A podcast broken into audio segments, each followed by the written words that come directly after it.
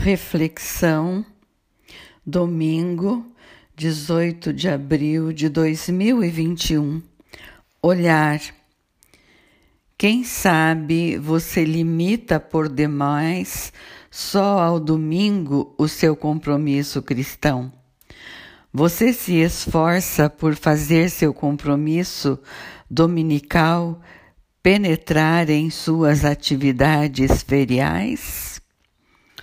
Oração. Mostra-me, Senhor, o teu rosto e faze brilhar sobre mim a claridade de tua face. Em paz me deito e em paz adormeço, porque tu, Senhor, me fazes viver em segurança. Salmo 4 Convicção as visitas que Jesus faz aos apóstolos após a ressurreição não são apenas encontros amistosos com o velho grupo de outrora.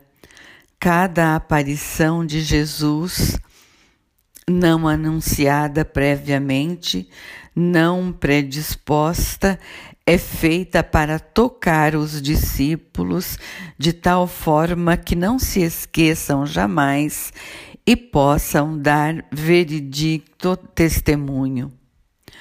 Portanto, os apóstolos anunciarão ao mundo não as suas persuasões e suas reflexões, mas seu estupor e sua incredulidade diante da inagualável estratégia de Deus, segundo a qual era necessário que o Cristo sofresse.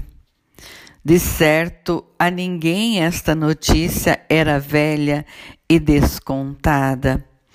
Qualquer um que a ouvisse judeus ou gregos, bárbaros ou civilizados, homens e mulheres, devia reconhecer que era verdadeiramente uma novidade, que uma coisa semelhante era impensável e incrível.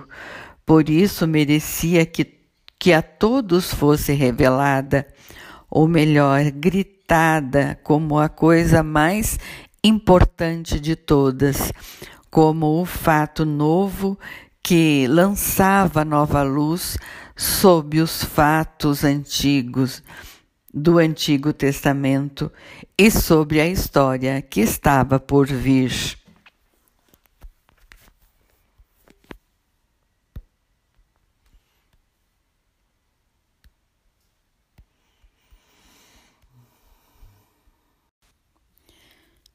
Reflexão para segunda-feira, 19 de abril de 2021. Olhar. A fé é verdadeiramente o primeiro valor que você faz pesar em sua balança sempre que deve fazer uma opção Oração. Senhor, meu coração não é orgulhoso, nem arrogante o meu olhar. Eu guardo minha alma na paz e no silêncio. Minha alma em ti está tranquila, qual uma criança no regaço da mãe. Salmo 130 Promessa se você me ama, guardará a minha palavra, e meu Pai amará você, e nós viremos a você e faremos em você a nossa morada. João 14, 23.